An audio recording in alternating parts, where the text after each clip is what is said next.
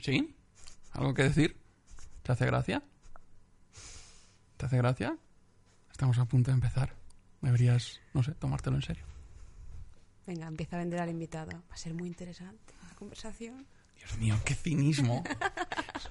Esta es una zona libre de cinismo. Esta mesa, en esta mesa no hay cinismo. Solo hay No verdad. es cinismo, simplemente es eso, que siempre dices eso. Tenemos un invitado muy interesante. Vamos a tener una conversación muy Eh, no, no tengo mucha experiencia como presentador, pero en mi experiencia, si anuncias que lo que viene a continuación es una mierda, la gente deja de escuchar. Ajá, pues es mi filosofía de vida. Yo siempre voy de perfil bajo y así luego sorprendo. Eh, no sorprendes tanto. Se te ve venir de bastante lejos. Se te ve venir desde Móstoles.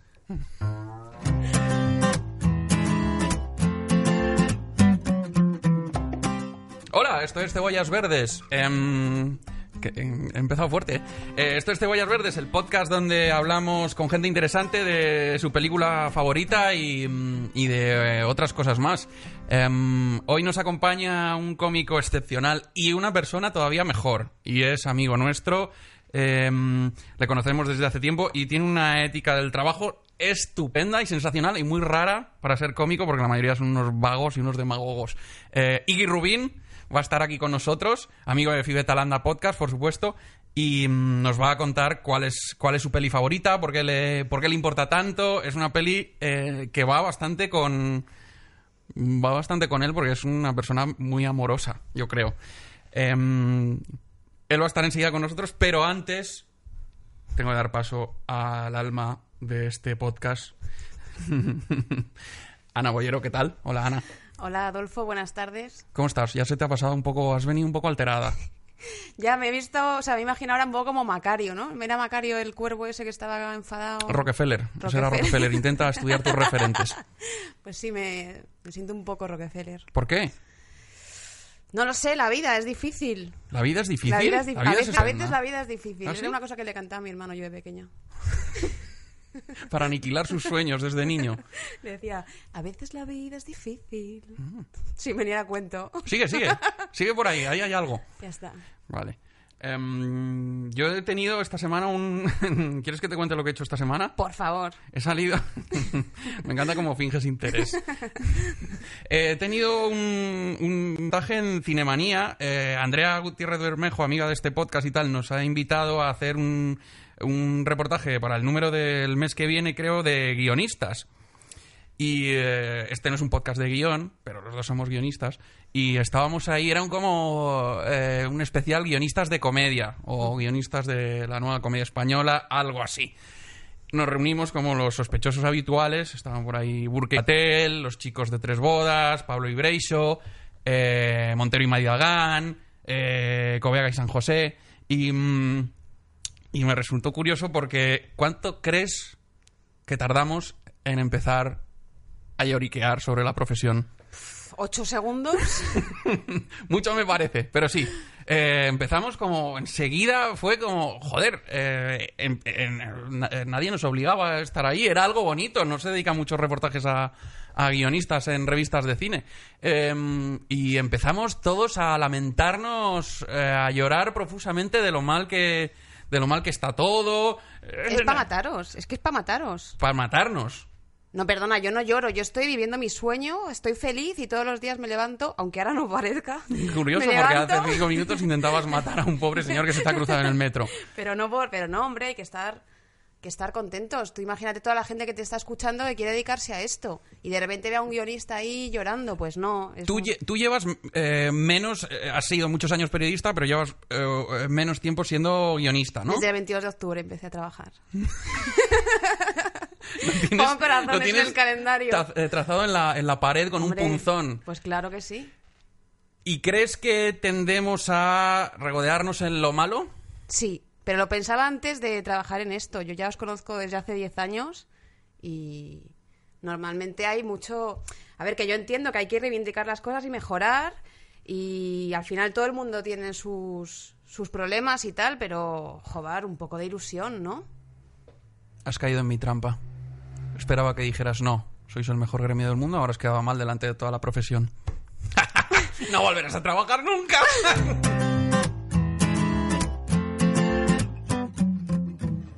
Eh, estamos de vuelta en Cebollas Verdes, hoy con un invitado muy especial. Es cómico, es amigo, es uno de los seres más amorosos de la industria del espectáculo. Vuestro mayor fan, siempre tengo la duda. Sé que soy de estar en el top 5 de fans Eres de, este programa. eh, de nuestros mayores fans. Yo Constante creo que el- el- refuerzo positivo. Sí, Es constantemente. Iggy Rubín, bienvenido, muchísimas gracias por venir. Joder, mm, la ilusión que me hacía no la sabe nadie.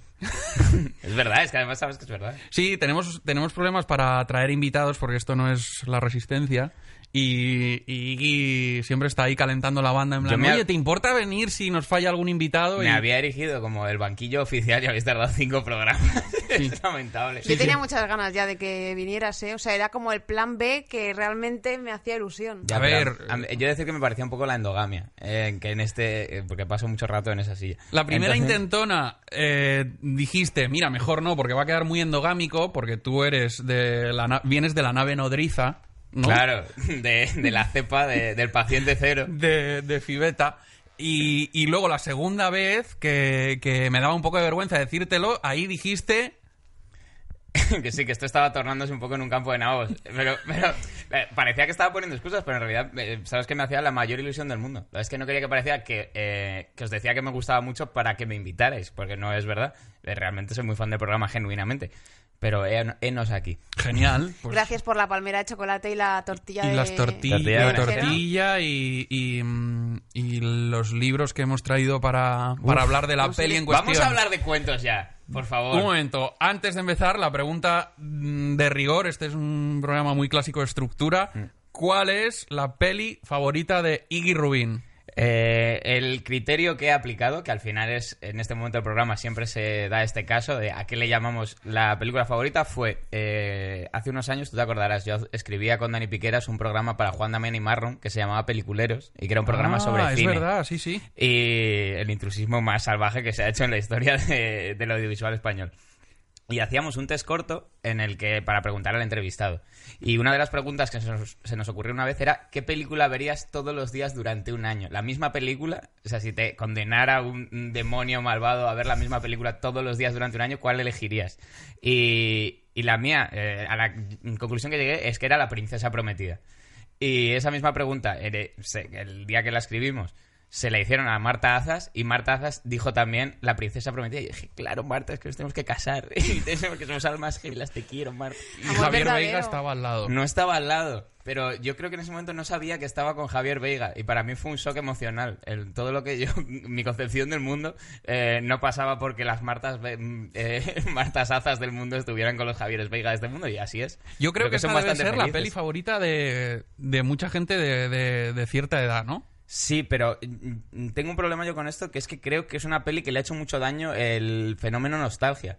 Porque es una película que se echa al mismo saco de los Goonies y de, de todas estas películas de- del fenómeno nostalgia y me da mucha rabia porque yo creo que es buena aparte completamente del fenómeno nostalgia. Creo que es una historia preciosa y, y me da mucha rabia que, pues eso, que siempre la ponen ahí en, en- ¿Cómo se llaman las sesiones estas que hacen en los cines callados? Fenómena. En el Fenómena. Y me da rabia, digo, no, no la pongáis ahí, que no se enteren de que es de ese... Pues fíjate que yo pienso todo lo contrario. Creo que es una peli que eh, se salva, o sea, que trasciende eh, el fenómeno cine ochentero. Claro, es- esa es mi esperanza, eso es lo que yo creo, pero lamentablemente creo que se ve arrastrada a ese mundo de Spinete no existe y maldito naranjito. ¿Quieres, Ana Bollero, introducir un poco, ya que estamos hablando de los 80 y de todo esto, el contexto de La Princesa Prometida? Solo si quieres. Es que, a ver, se me ha olvidado... O- o puedes. Se me, ha me he traído aquí mm, 19.000 folios, eh, me he olvidado justo ese, pero recuerdo cosas. Vaya, recuerdo, justo el de la peli de hoy no te lo has traído. Recuerdo cosas del 87. Recuerdo que fue... Vas el- a, hacer el contexto sociocultural de memoria. El acuerdo. 87, un Examen año oral. de mucho eh, leche con galletas, muchos peluches en aquel año. A ver, voy a- recuerdo datos. A ver. ¿Qué te trajeron los reyes en el 87? Pues Ana? mira, me trajeron un hermanito. Hombre, pues... eh, Había pedido un perro y se ve que me porté mal. y me trajeron a mi hermano. Pero cuando hiciste, si esa era la respuesta de tus padres, ¿con cuántos meses escribíais la carta en tu casa? Claro, la escribíais en febrero o en marzo, que dijeron, no, un perro no, tenemos que hacer un chiquillo. Bueno, a ver, 87. Pedro Sánchez es presidente. Eh, U2 viene a España por primera vez. Y más de, o sea, 115.000 personas eh, van al Bernabéu, de las cuales 40.000 se cuelan. Wow. Eh, ¿Puede ser que los teloneros fueran los Ramones? Lo he mirado y no, en el primero no, Ajá. fue después. Eh, en el 80 Es que está todo, ¿eh? Me encanta una cosa de vuestro programa que es las serendipias que hay entre vosotros, eh, porque esa pregunta para mí era imposible de anticipar, porque no es quién fueron los teloneros, es este grupo en concreto fueron los teloneros y por supuesto tú habías anticipado que Adolfo te iba a hacer esa pregunta. Me gusta pensar que es una mezcla de complicidad. ya es el maltrato psicológico, eh, ya no sé por dónde va a salir, no hay ha cambiado el juego en el último momento, ya, arriba no es arriba. El 87 es la primera edición de los premios Goya. ¿Mm? eh, y además... Rápido, ¿quién la presentó? Ay, Fernando Rey, creo que era. ¡Guau! ¿Ves? ¡Increíble! ¡Increíble! A ver, eh, y luego se Ana, si. Adolfo te obliga a hacer este programa, parpadea dos veces, por favor. es terrorífico, ¿eh? Estáis dentro de esto y no lo veis. eh, supongo que no lo veis desde casa, luego el programa ya hecho, pero es terrorífico. Eh, ¿Por qué es tu peli favorita, Iggy? Me gusta muchísimo. Tiene, eh, para empezar, en torno al criterio que había dicho antes, que es una peli de hora y media. Cosa que eh, últimamente no está ocurriendo mucho. No, miento. El otro día fui a ver Old Man and the Gun y también es de una duración muy, muy para el spam de atención del millennial. Está muy bien. Es una reflexión muy de padres, en plan, "No, que las pelis de ahora duran mucho, pero es verdad que duran mucho, pelis que no deberían durar Sobre tanto. todo que es una cosa que yo creo que es puramente cultural, que ya en tu cabeza como una película dura entre dos o tres horas. Pero no hay, eso no está escrito yo creo en ningún sitio. No hay, no sé por qué es. O sea, no sé por qué. Que duren tanto. O tampoco, no sé, porque luego de repente vas a ver la ópera y la ópera es de, no, hombre, por menos de cuatro horas es que no merece aquí la pena eh, sacar los vestidos. An- Antiguamente tenía que ver mucho con, el pa- con, con las sesiones de las pelis de los cines. Entonces siempre se proyectaba una peli A que duraba dos horas máximo y luego una peli B que duraba 80, 70, 90 minutos para que a los programadores les diese tiempo. Esto cuando se producían muchas pelis en cadena. Eh, eso desarrolló una forma de contar historias en poco Claro. tiempo, que la economía yo creo que en el cine es importante.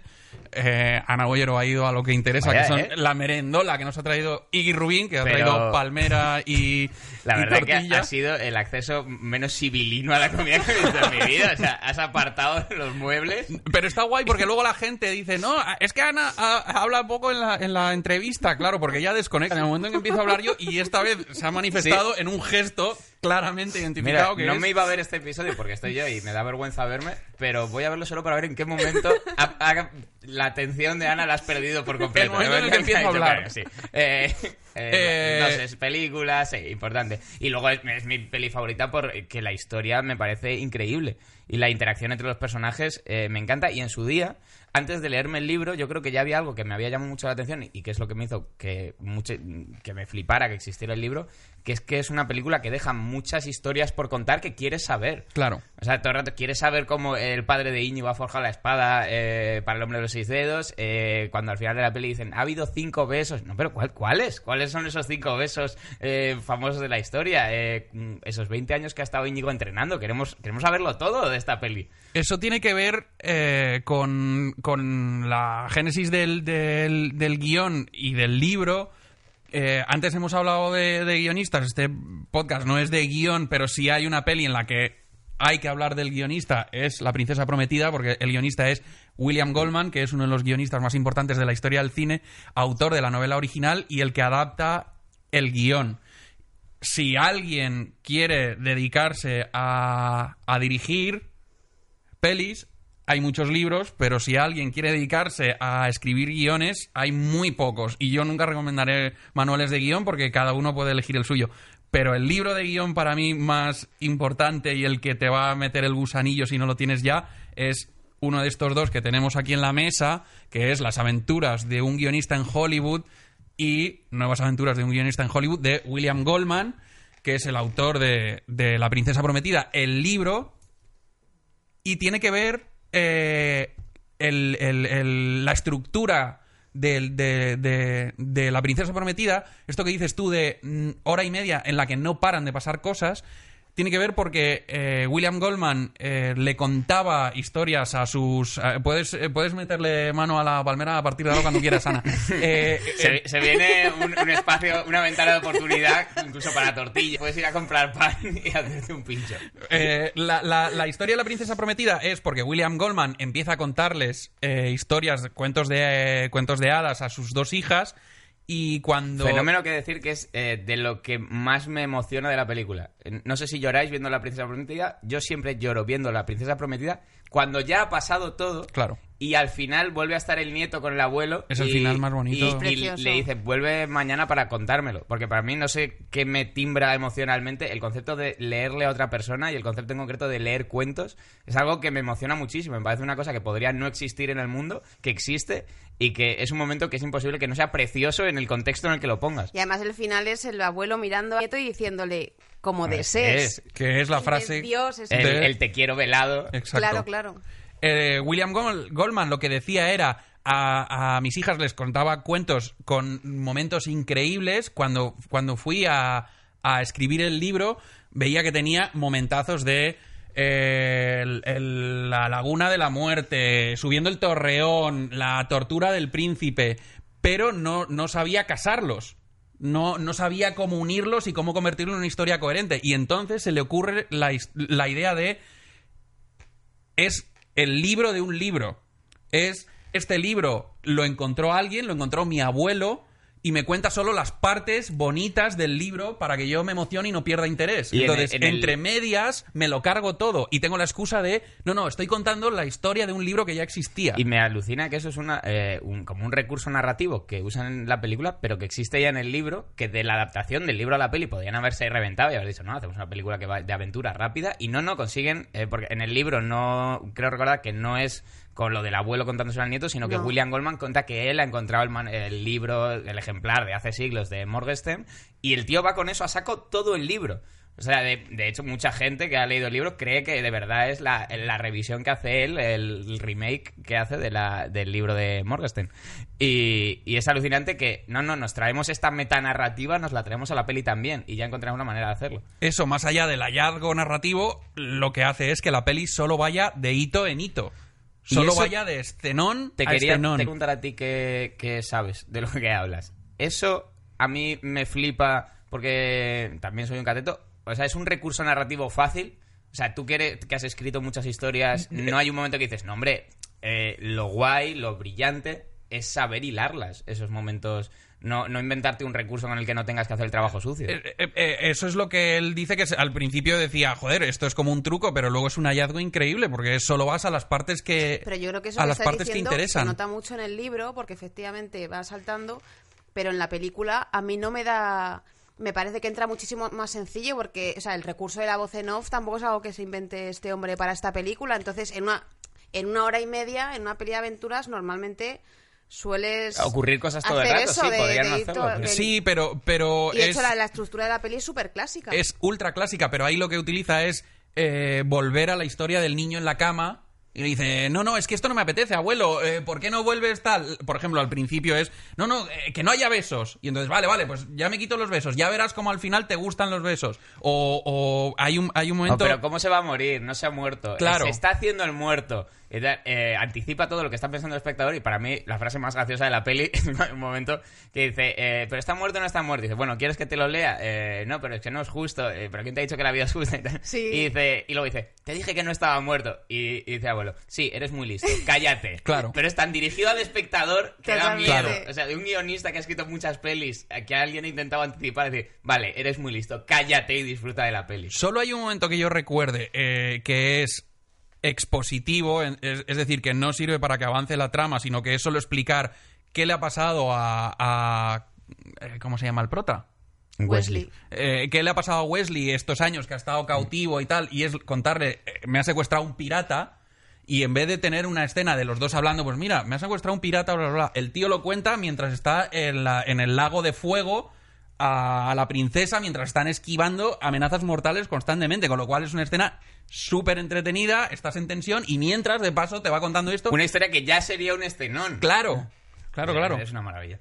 Luego hay otra cosa de la película que a mí me... Yo siempre he visto La Princesa Prometida, no sé, 25 veces. Por lo visto cuenta la leyenda que fue la primera película que yo vi en el cine. Ah, qué ¿Eso, guay. eso dicen? Eso dicen, eso dicen dicen los en- manuscritos? ¿Qué, qué- qué edad tenías? Tres. Tres años. No me acuerdo mucho, ¿eh? Pero vamos, me lo ha... Siempre he oído eso. Eh, y era- esta ha sido la primera vez que he visto la película ya habiendo pasado por estudiar guion y fijándome en eso, escaletándola escena por escena. Y me parece una brutalidad porque es que, aparte de que vayas todo el rato de, de hito en hito, es que va escalando la tensión todo el rato. Sí, sí. O sea, es como empiezas aquí, pero todo el rato va subiendo y de hecho eh, mola mogollón porque incluso los propios nombres de los peligros vas viendo que cada vez es peor, ¿no? Es Claro. como anguilas Sí, chillonas. parece de broma, Los sí. acantilados de la locura. Eh, bueno, la fuerza bruta, duelo ingenio, el pantano de fuego, la fosa de la desesperación. Es como, te, te estás, estás en el sofá. Y, y aún así rebaja con respecto al libro, porque en lo que es el Pozo de la Desesperación, en el libro es el Zoo de la Muerte, y son como cinco pisos con monstruos en todos los pisos que se pegan ahí, que es como otra peli aparte. El tío en, en- en Aventuras de un guionista en Hollywood dice que eso obviamente se cayó por problemas de presupuesto. Entonces el zoo de la muerte se convirtió en el pozo de la desesperación. Pero claro, es que tienes una máquina de tortura que ya el concepto es brutal, que es una máquina que te quita años de vida. Y Sí, le- sí, y te lo es ponen de repente Leonardo da Vinci malo. Eso es, y lo usan y le quitan un año. Y ves que el tío que ha superado todo, todas las pruebas, porque ya te ha demostrado que es un puñetero crack, le quitan un año de vida y lo único que le ves es llorando, de repente vulnerable. Y ya, o sea, ahí te mueres. Con, Es una máquina de otro- tortura que es un engaño. Porque es, o sea, a, ni- a nivel real, tú es un bluff. O sea, Es una noria de agua. Claro, es- no estoy viendo sufrir a nadie de verdad, pero solo ver cómo sufre con uno y de repente 50, tú- Claro. eh, la aritmética que hace tu cerebro es de, no, no, 50, no, es el mismo molinillo de agua y, tal, y te lo papas con patatas, tío. Es- a mí me parece de genio total. Eh, la peli eh, es importante hablar de, de- del guionista, pero em, lo he dicho alguna vez, mm, probablemente nunca me vuelvan a dar un podcast en mi vida, así que voy a hablar de la gente que me importa. El director de esta peli es Hombre, Rob Reiner. hombre. ¿Qué, vas a decir? hombre. Mark Knopfler, que hizo la banda sonora. Luego hablaremos. Una de las pocas cosas que no me gustan de la peli es la música de Mark Knopfler, que parece. No eh, nos despistemos. ¿Vosotros hicisteis el cursillo de inglés de Mutsi? Sí, sí, sí, Pues sí, sí. Era una música muy parecida a la de eh, una música con- organillo. Pero a pesar de Mark Knopfler, eh, la peli aguanta maravillosamente. Rob Reiner es un señor. Cuando, cuando la historia del cine es a veces bastante injusta y, y- y la madre que os parió, os están pasando otra vez la merienda. Vale, voy a intentar eh, explicar esto brevemente. Yo quiero hablar de cuentos, ¿eh? Vale. Digo, ¿eh? Voy a intentar ilustrar lo que, lo que intento decir. Todo el mundo conoce Casablanca, pero nadie sabe quién es Michael Curtiz, que es el director de Casablanca. Todo el mundo conoce a Stanley Kubrick, todo el mundo conoce a todos los directores de cine de los 80, pero casi nadie nombra a Rob Reiner, que es el director de La Princesa Prometida. Y cuando Harry encontró a Sally, lo Ay. mejor En los 80, Rob Reiner dirigió. De los 80, del 84 al 90, Rob Reiner dirige Spinal Tap, probablemente una de las 10 películas más graciosas de la historia del cine, Que creó un género. que creó el mockumentary, del que todavía vive la mitad de la población mundial. Cuenta conmigo en el 86, La princesa prometida en el 87, cuando Harry encontró a Sally 89 y Misery en el 90. En el 92 ya hace algunos hombres buenos, que es un peliculón, pero bueno, ya ni siquiera entra en la categoría. Pero el tío hace cinco clásicos. O sea, no es esta peli está mejor, está peor, es una obra maestra. Máximo No, anotador. son Cinco clásicos ¿Y indiscutibles por qué no, desde ya. no existe tanta mitomanía con él? Yo creo que es porque es uno de los direct... Es uno no de es tan autoral, ¿no? Claro, es un director Es palomitero. de oficio. No, ni siquiera palomitero, es un director que su estilo es invisible. Por eso Claro. te decía, el director de Casablanca, nadie sabe quién es, Y pero eso- rueda mejor que nadie. Y eso es bueno, porque por ejemplo, y Para esto- mí es y tiene- increíble. y tiene relación con, con la película. Eh, los diálogos siempre se pone como una de las películas más citables de la historia. O sea, hay como 25 citas que tú sabes que son de la princesa prometida. Y es verdad que en muchas películas que los diálogos sean muy memorables, a mí me saca de la peli. Y en esta me encanta. Ya. Entonces, eh, igual que en, en diálogos, yo tiendo con el tiempo más o menos a la conclusión de cuanto menos se ve al guionista, mejor. No sé si en, en dirección ocurre lo mismo. Cuanto menos se ve al director, mejor. Bueno, eso depende para gustos, colores, pero eh, el estilo de él es que no hay estilo. Ese es el estilo. El estilo es A voy a tener el mejor guion posible y este lo es y, y yo voy a desaparecer. y la, la- la- la dirección está siempre al servicio de la historia. Hay, es ultra clásica, hay muy pocos eh, primeros planos, por ejemplo, hay pocos movimientos de cámara, siempre está todo al servicio de la historia y los personajes. De hecho, uno de los méritos es, es una peli en la que constantemente se está interrumpiendo la narración y, y te está recordando, ojo, ojo, que esto, que esto es una historia, que eso tendría que sacar al espectador. Pero está tan bien hecha que te hace... mm, Los personajes hace que sientas que son de verdad, aunque son, son, son un cuento de hadas. Y, y, eh, Rob Reiner es un, es, es un director increíble. Era actor, era cómico. Si le queréis poner cara en el de Wall Street, es el que hace de padre de, eh, de Leonardo DiCaprio. O sea, no sabía. Él era cómico, era protagonista de una sitcom. Su padre era Carl Reiner, que era el director de las mejores comedias de Steve Martin cuando empezaba y tal. El tío es, eh, tiene un timing cómico. De hecho, yo creo que La Princesa Prometida en muchos aspectos es una comedia. Tiene Sí, hombre, y de claro. cosas de slapstick tiene... divertidísimas. Sí, incluso cosas que son una apuesta arriesgada, porque de repente el, el cura Sopas que, Estaba le- que les casa es como en el, en el clímax dramático de la película. ¿Por qué hay un payaso de repente? Ed el mani- Ed the wedding, the wedding. Es Peter Cook, que era un cómico Sí, inglés. sí. Luego tiene un cameo Billy Crystal. Christopher Bueno, Guest un- hace un de. cameo, Bueno, pero vamos, cuando vamos a, a recrearnos en las ¿no? cosas para que el que no nos haya escuchado se acuerda. Porque lo de Billy Crystal yo lo descubrí hace dos años. Yo no sabía que el milagrero Max Yo era tampoco. Billy Crystal. Me lo contaste tú, de hecho. Eh, la peli tiene, para mí, uno de los mejores repartos de la historia. Y ninguno es estrella. Y el único que era estrella en aquel momento era Billy Crystal, que sale maquillado totalmente irreconocible de un, de un curandero, duende, ¿no? Con- Milagroso Max. milagroso Max. Eh, que es una de las escenas más divertidas, pues sale Carol Kane, que era otra actriz cómica, Mm. maquillados, y entonces dos especi- dos, Dos duende- gnomos. dos Sí, de- gnomos de repente es que un están retratados como un Saturday, matrimonio sí. judío, ¿no? Que son tiene otra de las frases míticas que es eh, have fun in the castle, ¿no? Pasarlo bien cuando saltéis el castillo y tal, Sí. son como un matrimonio judío gruñón y tal. Eh, el, el- el único, el único, la única estrella de la época es, es Billy Crystal. Todos los demás son actores increíblemente bien elegidos. Un segundo, antes de hablar de los actores, cuando hablabas de lo del humor, es que esta escena es, es maravillosa porque es un paso en el que, como decíamos antes, que la tensión todo el rato está eh, aumentando, es que Wesley muere dos veces Sí. en la Sí, sí, historia. sí. O sea, Ese- es como... mm, y entonces lo han matado y entonces le llevan, eh, André el gigante y el espadachín le llevan al milagrero para ver si puede hacer un milagro. Y es muy bonita esa escena porque dicen, dice el milagrero, solo hago esto si hay una causa noble. Entonces le meten el fuelle, el tío, o sea, el, el cadáver de Wesley dice, amor verdadero. y entonces eh, resulta que, bueno, primero dice, se, eh, intenta escabullirse el milagrero y tal, pero... Pero luego al final, realmente el motivo por el que el milagrero decide devolverle la vida no es el amor verdadero. Es por humillar al príncipe Sí, que le había hecho una putada en el pasado y es precioso porque es una escena en la que simplemente es a ver si acepta hacer el milagro o no. La premisa es va a ser por una causa noble, se descarta el amor verdadero y gana la humillación. Es que eso, para mí eso demuestra que es una película cómica, porque toda la película o mucho de la película consiste en crear situaciones eh, de cuento clásico y desarmarlos. Sí. Juega con la expectativa todo el rato y le da la vuelta. O sea, empieza con el beso, no acaba. O sea, eh, eh, el, el principio es un final feliz. O sea, los cinco primeros minutos, pues pararle y decir, vale, pues ya está, me ha encantado. Eh, son felices, viven en la granja y son felices para siempre. El resto es eso. eh, solo si es un motivo noble. Y sale la mujer, no, no, tú lo que pasa es que te han despedido y estás rayado porque ya has perdido la confianza en ti mismo y quieres dinero. Y, y es eso todo el rato la peli. Yo eh, ahora volviéndola a ver he soltado carcajadas. O sea, cuando el sicario del, del príncipe está a punto de entrar a torturar a, a Wesley, el, el- el tío, le el príncipe le dice, no, no, no te puedo acompañar, pues es que mira, es que tengo que secuestrar a la princesa, que matar a fingir que es un mujer". golpe de estado, matar a mi mujer, bla, bla, bla.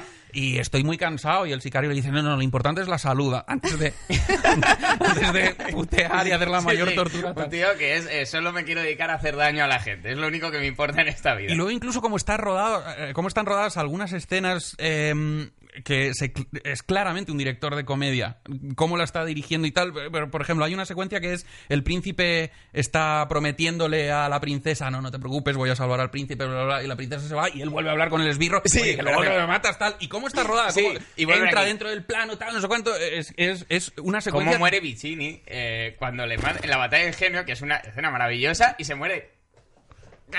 Sea, es de pantomima. Es o sea, mi escena favorita. eh, Y es una escena de nuevo, juega con las expectativas. Mil veces hemos visto eh, dónde está el veneno. Y este eh, lo convierte en un, en un gag increíble. Y, y Wallace Shawn, que es el que hace David Cheney, que era un guionista y es dramaturgo y tal, y tiene una es un, eh, es un secundario mítico de comedias y tal, pero el tío aparte eh, es- era como un personaje muy reputado en el mundo intelectual neoyorquino y tal. Eh, solo tiene de prota una peli que ojalá alguien la, la, la elija Es una maravilla. algún día que se llama Mi cena con Andre, que es Wallace Shawn y, y ah, Andrés Levy, no, no se llama así, pero eh, el padre de Andrea Levy, eh, cenando en un restaurante neoyorquino y son dos, dos personas hablando y es divertidísima. Esa escena para mí funciona, eh, o esa secuencia de escenas funciona como una regla de tres, porque realmente él se enfrenta cuando tú estás descubriendo a Wesley como... El pirata Roberts. Como el, como el patrón oro de la peli. O sea, en realidad para mí todo el resto de personajes se reflejan en eh, un contraste con Wesley que es perfecto en todo. O sea, tú tienes que comprar que Wesley eh, es mejor que el mejor espadachín, es más fuerte que el más fuerte. Y entonces en esa escena que te lo va demostrando es, se enfrenta al mejor espadachín, que es realmente el mejor espadachín, a Andrei, que es el más fuerte, y luego Michini, que se supone que es más listo, pero es tontísimo. O sea, es el gran proof de esa escena, que es en plan de, en la batalla de genio el tío la ha perdido antes de empezar. Y además es el único que muere de los, de- de los- del trío Sí. este porque se lo merece porque es Sí, imbécil. porque es imbécil. O sea, es de, eh, nunca, no eres el más listo. En ningún momento él le muestra inteligencia, en nada. O sea, Pero está muy pagado de sí mismo, porque Wesley Claro. le dice, he oído que es usted muy listo, y le dice, ¿conoces a Platón, Sócrates, Aristóteles? Bueno, pues eso es una mierda. Dice, morons. Dice, dice, morons. Cuando la visteis de pequeño, eh, eh, aparece el, eh, el hombre de negro y claramente ves que es... Que Claramente es, no, que es yo no lo Wesley. sabía. No, no, Y, eh, pues fíjate, hoy viéndolo otra vez he intentado hacer memoria de si de cuál fue mi sensación en el momento, de si yo reconocía a Wesley, eh, si creía que me estaban colando, y creo que en algún momento, pero no sé si es de estos recuerdos fabricados, es de, no, hombre, me han puesto al mismo actor a hacer otro papel. Es una cosa que a veces pasa en el cine, Ah, que da ser, muchísima sí, rabia. sí, en plan, claro. hombre, pero por favor, pero que es, que es el mismo actor de antes, que me lo estás colando en otro personaje y yo tengo que hacer como que no me doy cuenta. Y yo no sé si tuve ese recuerdo de pequeño de decir, "No, hombre, por Dios, pero si se parece muchísimo. A mí, de hecho, Wesley no me gustaba porque era como un granjero guapo. O sea, se le notaba que era muy guapo Sí.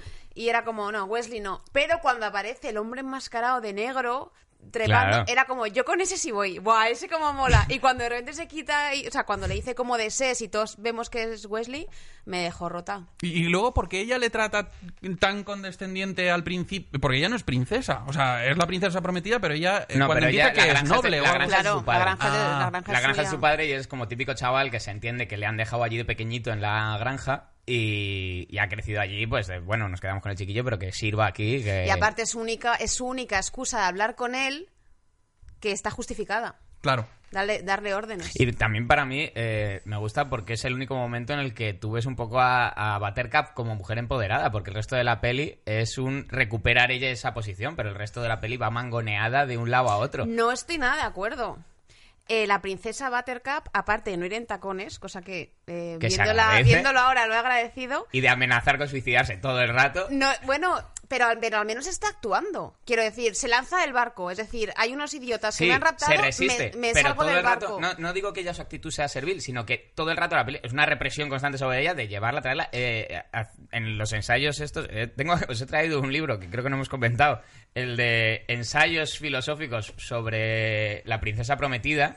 Ya, un eh, libro que no sabíamos ni que existía. Y con la eh, peor tiene, portada de tiene la la historia de la edición más pobre internetera Sí. del mundo. Alguien Sí. se lo ha A ver, autofinanciado hombre, claramente. Porque claramente es una de estas cosas tipo los Simpson y la filosofía de ese tipo de basura literaria. Lo has pero que- escrito tú, eres el S. Morgensen de, del No, ensayo filosófico. Pues esto, fíjate, me lo, eh, lo adquirí porque el año pasado murió William Goldman, cosa que me pro- profunda pena, porque ya te digo, el libro es el libro sí que puede ser de mis libros favoritos. Bueno, pues a lo que iba, eh, que en el libro una de las cosas que dicen con respecto al personaje de Buttercup es que es... La princesa. Eh, sí, perdón, eh, que, le mienten. O sea, que entre ellos, normalmente, entre eh, los protas chicos, no se mienten. En general es de, te tiro una cuerda porque te voy a matar ahora cuando llegues aquí arriba. Son honestos entre ellos, pero que una muestra de desprecio absoluta hacia ella es que la mienten. Y de hecho cuando se quedan solos el conde Rugen y Wesley, cuando salen de los, eh, de los pantanos del fuego estos, eh, le dice, entre hombres de acción no nos vamos a mentir. Y dice, tienes razón, no, te vamos a llevarte.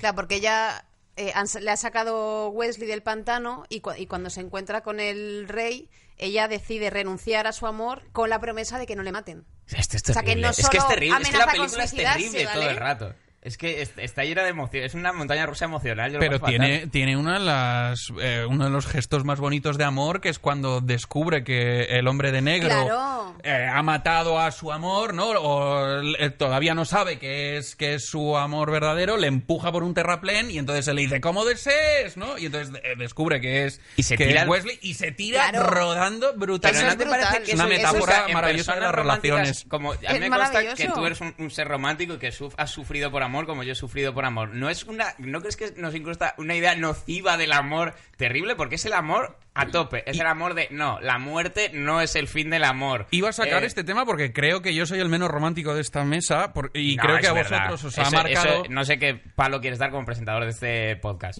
Pero yo me consta que no, hemos hablado de amor Mi- mucho tú y yo. Yo creo que mi peli favorita es Herbie Torero y lo único que, lo único que siento es amor hacia los Volkswagen Escarabajo. Pero, No. pero es verdad que esta peli que habla del amor verdadero te puede marcar muchísimo, ¿no? Porque es, es el gran mensaje de la peli. El amor no, es como si tú te quieres, ya está, todo sale solo No, no, después. no, no, perdona, es que va- vamos a hablar Ahí, claro. Ahí, ahí. A ¿cómo ver, no. El- el- la película no te está diciendo que todo el mundo tenga un amor verdadero y No, que no. haya que morirse Di- por, no, por dicen una que si encuentras el amor verdadero, el concepto platónico del amor verdadero, esa idea, ese, si tú tienes eso con una persona, ya todo va a salir solo. O sea, o tardará más o que no menos, sale pero... solo, pero ¿cómo va a salir solo si la película es una escena tras otro tener que ir superando conflictos? No sale solo, lo que hay es que creer. Y Wesley Bueno, cree. pues eso, que si, que tú ha no, que si tú crees resucitas y que la muerte, el tío dice literalmente que es la muerte para el amor verdadero, solo te lo retrasa un poco. No, hombre, joder, si te mueres, te mueres. O sea, yo no puedo luego crecer como individuo pensando que si yo tengo el amor verdadero con alguien. Y yo creo que he tenido esa sensación, todos hemos tenido ese enamoramiento de esto es amor verdadero. Pero Y lo has a- luchado como Wesley, porque yo no he luchado como Wesley en Claro, mi vida. pero te mete esa idea nociva en la cabeza de, no, no, depende de si tú lo luchas hasta las últimas consecuencias. Entonces yo, que de educación católica y basada en el sacrificio, eh, me he dejado la piel y decir, pero esto ¿por qué no sale si yo me dejo la vida, lo lucho y es amor verdadero, ¿por qué no sale? ¿Cuál es tu momento favorito?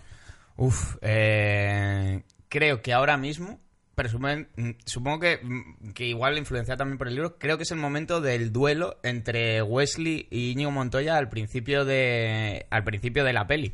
Porque una vez que tú has, igual que has curioseado un poco más, es que te das cuenta que ahí pasan muchas cosas muy graves, que es que realmente eh, es el primer momento en cinco años que Wesley vuelve a ponerse la pila con recuperar a su a la, a la chica de la que está enamoradísimo y es la derrota de Íñigo Montoya, que es un tío que ha dedicado 20 años solo a aprender a luchar con la espada.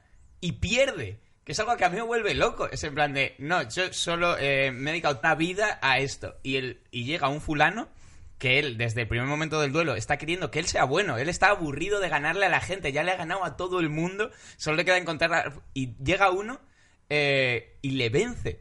En el libro, además, está contado con más detalle, que es una cosa que está bien aplicada, como bien trasladada a la peli, que es como va comparando las técnicas de lucha. Dice, te voy a atacar con capo ferro y tú me- te vas a defender con agripa. Y claro, esto en el libro son 20 páginas de narrando cómo las distintas técnicas se van contrarrestando. Me gusta mucho que contaban que el que, el que coreografió las peleas para la película era como un, creo que era un campeón olímpico inglés que había hecho muchas escenas de, de esgrima para películas.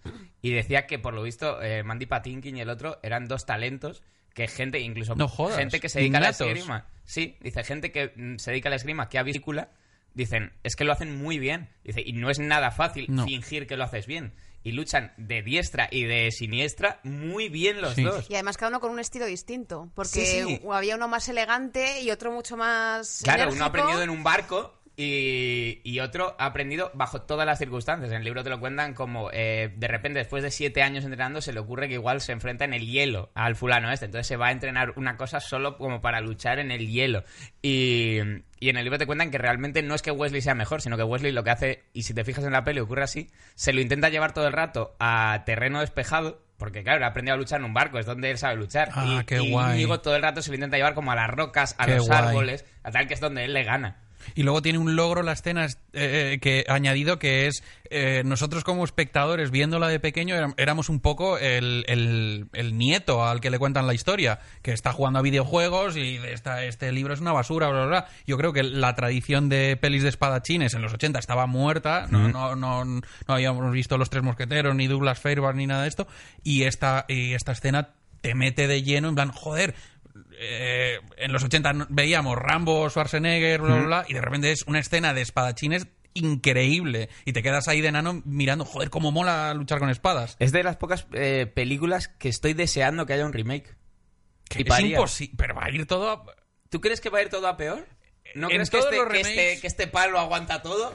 ¿Que esto te lo coge alguien guay No. y hace algo guay con No, él? y te voy a decir eh, por qué. Eh, porque es imposible repetir la magia. ¿Sí?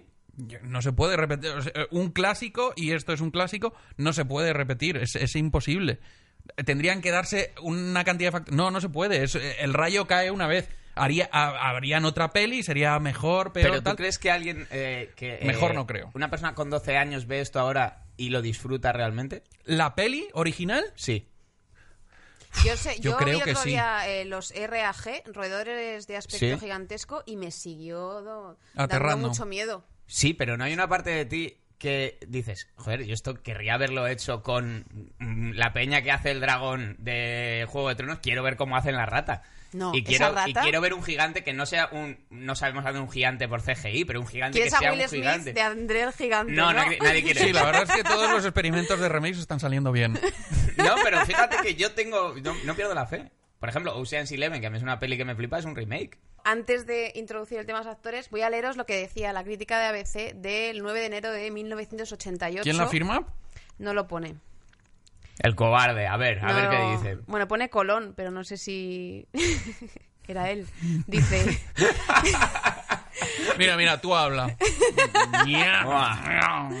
Se han caído las caretas de Humor decía este hombre, la elección de los intérpretes tampoco es afortunada, inexpresivos y panfilescos. Por mucho que intenten imitar a las viejas estrellas del cine, se quedan en las edulcoradas ilustraciones de los cuentos para niñas de los años 50.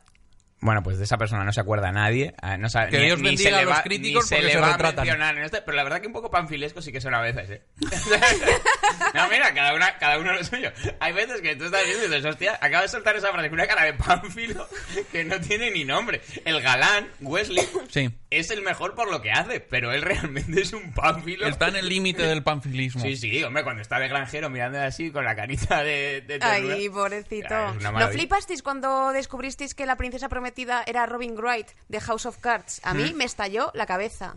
Coño, y Jenny. Y Jenny, Jenny, Y Jenny. sí, sí, sí, en Forrest Gump. Sí, pero, ahí, pero, por ejemplo, pero en House of Cards ya se, ya se la ve eh, el sufrimiento de haber vivido 10 años con Sean Eh, Penn. Perdona, Nadie como, vive 10 como a- talludita. ¿eh?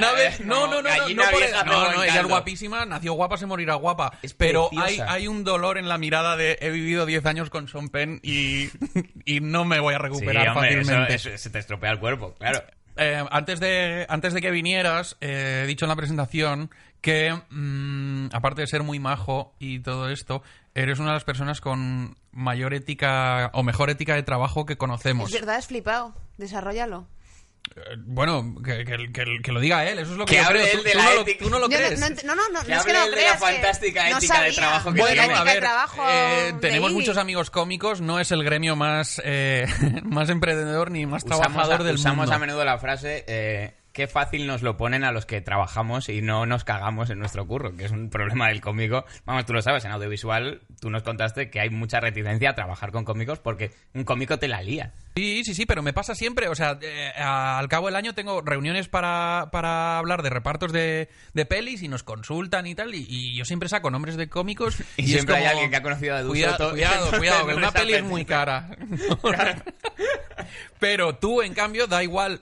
Llueve, truene, relampaguee, si pasas por delante de un Starbucks del centro de Madrid, en una ventana, en primer o segundo piso, depende del Starbucks, Hombre. siempre verás a Iggy Rubín escribiendo en una mesa solo. Me jacto de saberme los códigos del baño de, to- de, de todos los Starbucks de la zona centro de Madrid. Esto es verdad. Sí, yo cuando yo estudié agrónomos eh, y ya en los últimos años yo ya sabía que no quería dedicarme a agrónomos y sí que hubo un par de años que es en los que cuando te dedicas al trabajo creativo yo creo que hay un punto clave, a no ser que seas un genio total, que tú te tienes que crear un poco una, una disciplina porque si no te si no tu vida es la- el puro bombiván.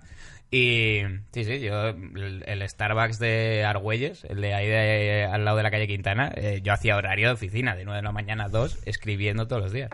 Pero no sé si por el buen motivo, o sea, porque eh, a mí se me juntan dos cosas. Una, eh, que un, un síndrome del intruso terrible. O sea, yo todo el rato creo que, en- que no debería ser cómico, que no me merezco ser cómico, que, y, todo el rato eh, intento un poco lo del amor verdadero. De, bueno, yo que no me puedan decir por lo menos que no escribí tres horas todos los días. Y, y que no le ha puesto lo bastante. Y no se me ha pasado, ¿eh? Sigo haciéndolo ahora y sigo, vamos, sigo escribiendo para mí lo mismo. Ahora que ya tengo You o la época que tenía el curro de guionista de Andreu, seguía para mí escribiendo lo mismo que cuando no tenía nada de eso. Cuando, cuando hablábamos de hacer el podcast, Ana y yo siempre decíamos, no, eh, eh, eh, o sea, primero hablar de las pelis y luego que la gente sepa un poco cómo trabaja la gente. Y en los cinco programas que llevamos hay una figura que se repite que es el síndrome de- del, Del impostor. impostor. Me Todos me- tenemos... Me, flipa que lo tiene eh, Joaquín Reyes. Es, el- es el síndrome del impostor más, Más impuesto de más peregrino ¿no? que yo he oído en mi vida. Y yo creo que es de las primeras personas a las que le oí poner nombre a este sentimiento que yo tenía y que no sabía cómo se llamaba. Me van a descubrir en cualquier momento. Me van a descubrir y me van a echar de la y fiesta. yo no valgo para esto. Efectivamente. Creo que los tres eh, intentamos matar al hombre de los seis dedos y por el camino nos hicimos amigos como André el Gigante. Oh, qué La, bonito. la tenías preparada de No. antes ese, ese cierre porque es precioso. No, no, se me ha ocurrido. Porque yo- para mí eso es algo que recoge muy bien lo- de lo que trata la peli, que es de ser buena persona. Claro. Entre, o sea, yo siempre lo digo, o sea, para mí es mucho más importante ser buena persona que buen cómico. Claro. Eh, le- para sufrir hay que hacer buena comedia. Bueno, pues ojalá hagas peor comedia Claro. y sufras menos. Es Sí, e- e- eso es años de, de terapia y de oficio y, y- y me da paz ver que vas por el buen camino. Qué bien. Em, pues nada, Iggy, muchísimas gracias. Podríamos seguir hablando durante horas, pero ¿A es este que podcast se puede volver anualmente? Tenía... se puede volver una vez al mes. Cada vez que nos falle Nayo Inrit eh, vamos y, y vienes. Buah, Voy a reventarte, ¿no? Yo.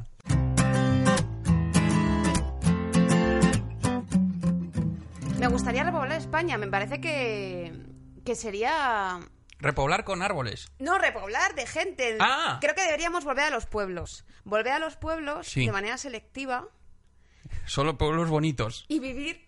No, boni- o sea, bonitos, por supuesto. Sí. Y que estén cerca, de, cerca del tren para poder ir a Madrid o a las ciudades importantes Sí, mm, rápidamente. sí. Pero es que es imposible eh, comprar un piso en Madrid y yo me estoy agobiando porque en mi futuro quiero que haya una terraza. Y lo veo cada vez más difícil. Y quieres ahora que tu terraza sea el campo. Pues sí, porque me apetecería tener Sean las conejos, urdes. conejos, que haya gatos por ahí. Sí. O sea, no quiero ser la, lota de- la loca de los gatos en un piso pequeño de Madrid, Sí. pero en el campo no sería la loca de los animales, sería simplemente Una persona más. una vecina del pueblo. Y eh, esto es un plan a medio, largo plazo. Esto es un plan a medio plazo, pero claro, yo sola no puedo hacerlo. Entonces, quería saber Si alguien de los oyentes si de cebollas oyentes verdes. quiere, quiere que fundemos un pueblo. ¿Cómo se llamaría Eh, el pueblo? A ver, va por el nombre va por pasos, ¿vale? Se Esto- llama Villabollero, ¿verdad? A ver, es que. O sea, sería. Es que antes de decirte el nombre tengo que decirte una cosa, ¿vale? O sea, la idea es que sea. ¿Quieres ser una- la alcaldesa de este pueblo? ¿Es todo un plan para mandar sobre más gente No quiero serlo, pero si me votasen, pues aceptaría el cargo. y eliminar las elecciones del año siguiente? Yo siempre he sido delegada en el cole. Ya, ya. Eh, Ya, ya. No, o sea, esto sería como una comuna, pero.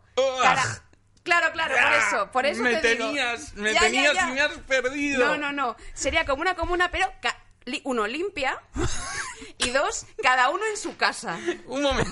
Cada uno en su casa, eso clarísimamente. Ay, ay, ay, ay, ay, ay, ay, estás a un paso de quedar peor que Pablo Casado. ¿Cómo que colum- comuna pero limpia? Las comunas son, son limpias. Ya ves que, a ver, lo de comuna es porque esto se llamaría hola, entonces sería comuna, hola.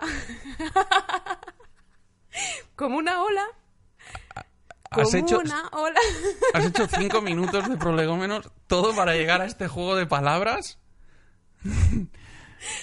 ya sabía que ibas a pensar eso, pero no. Realmente Dije no. lo claramente cuando empezamos este programa nada de juegos de palabras. Comuna, hola, no. Ah, Te juro que no, que no. La idea era, era de verdad. Luego el chiste ha venido después y iba en el metro envalentonándome para hacerlo, sabía que ibas a intentar humillarme, pero bueno. Eh, no, lo digo en serio. eh, me parecería una. sí, sigue, sigue una- por ahí, ahí hay algo. Me parecería una buena idea que nos fuéramos todos a una ciudad donde costaran los- las casas 30.000 euros, que pudieras pagarte el piso en 30.000 cinco euros no, es muy caro para un pueblo en mitad de la nada. pero una casa con terraza, bonita, con baldosas, con un, con Aquí un eres la, de árboles. mansión la mansión Playboy de- del pueblo. No es una cosa bonita. Quieres que, puedas todo el pagar. mundo eh, divise tu, tu choza. Que no, que no, y simplemente eso, y que podamos a lo mejor compartir una furgonetilla o algo así. Si tienes que ir al Carrefour. Ajá. Pero furgonetilla. Turner. ¿Qué te parece? Yo también tengo de Pues eso. ya está. Vale. Em, ¿Crees que esto va a germinar? Eh, porque esta conversación creo que la tiene todo el mundo que vive en Madrid o en Barcelona en algún momento del año. Dice, ¿por qué estamos aquí pagando Yo llevo eh, diciéndolo 6.000 años. euros al mes eh, y no tenemos inodoro? Vámonos Nadie al pueblo viene. y nadie se va. Nadie se viene, nadie se viene. Yo no me voy a ir sola, obviamente, hace falta gente. Pero yo ya lo he dicho, llevo diciendo esto años, de compartir un piso, cinco o seis personas, un pisazo en ópera pagando poco. La gente no quiere. Pues, pues... Pues que den por saco. ¿Sabes lo que me gustaría? Me gustaría que tuviésemos suficientes seguidores eh, para que nos llamasen desde el mundo rural y ir a hacer un cebollas verdes como hace Javier del Pino o hace, Pues mira. ¿sabes? Y ir a un sitio em, eh, de, de- de- de la España de A ver, que te veo. No, de la España vacía. Pues claro Em, que sí. ¿Y sabes por qué me gustaría? Porque habría violencia. Porque yo tengo caigo muy mal en los pueblos. Eh, Siempre que voy a un pueblo, alguien intenta matarme. Porque eres un snob, seguro. Cuando llegas al pueblo empiezas a decir, ¡Uh! Si tenéis internet. y aquí también llega, llega el telepizza. Nunca diría eso. Eh, pero Esto es un libro. Esto es un libro, señor. ¿Lo conoce? me han intentado linchar de- en, en la mitad de pueblos de, de España. Y no sé por qué, porque me considero un, un- urbanita adorable. Es verdad que no voy ahí, aunque sea a causa de fuerza mayor. La gente que se define como urbanita ya suele empezar mal. Ya, tiene sentido. Y cuando se acercan les enseño mi móvil como si fuera el fuego. El otro día un tipo de Londres nos hablaba de Deliveroo como ¿Sí? si viniera del futuro.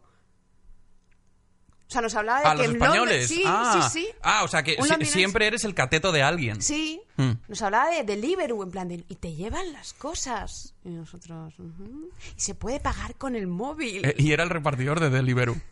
Em, vale, entonces, ¿vas a montar tu propio pueblo? Me parece un plan sin fisuras. Em, Pues nada, ya te contaré. ¿Cuál, cuál es el próximo, ¿Cuál es el próximo paso? Tienes O sea, por ya ahí... te contaré, ya te ¿Sí? contaré, no la próxima vez que te vea, pero que ya te contaré en el futuro. Ah, ¿Cómo va esto? Yo lo que te digo es Sí. que de mayor me veo con terraza, conejos, algún gato espontáneo que pase por ahí ¿sí? y, y sol. Y ¿Quieres que es- hagamos una porra y como en- dentro de 20 años sigues, sigues viviendo en el centro? Vale, hacemos la porra. Vale, perfecto. Hasta entonces, em, sigue por ahí. Creo que hay algo. Em, esto es el chocolate del loro de esta semana. No se puede pedir más ni se puede pedir menos. Y es has- lo que hay, es lo, es lo que hay. Es lo que hay. Eh, eh, demos gracias que no has apaleado a nadie de camino aquí. Es verdad. ¿Te encuentras mejor que al principio? ¿Te encuentro más tranquila? Un poco sí, la verdad. Me he desfogado un poco con el micro.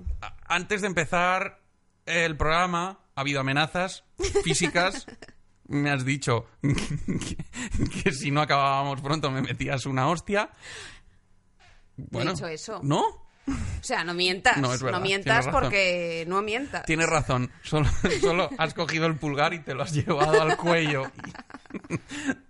Solo te he advertido, y eso es de buena persona, te he dicho, estoy calentita. Ten cuidado. Ande yo caliente y ríase la gente. Y vaya si nos hemos reído.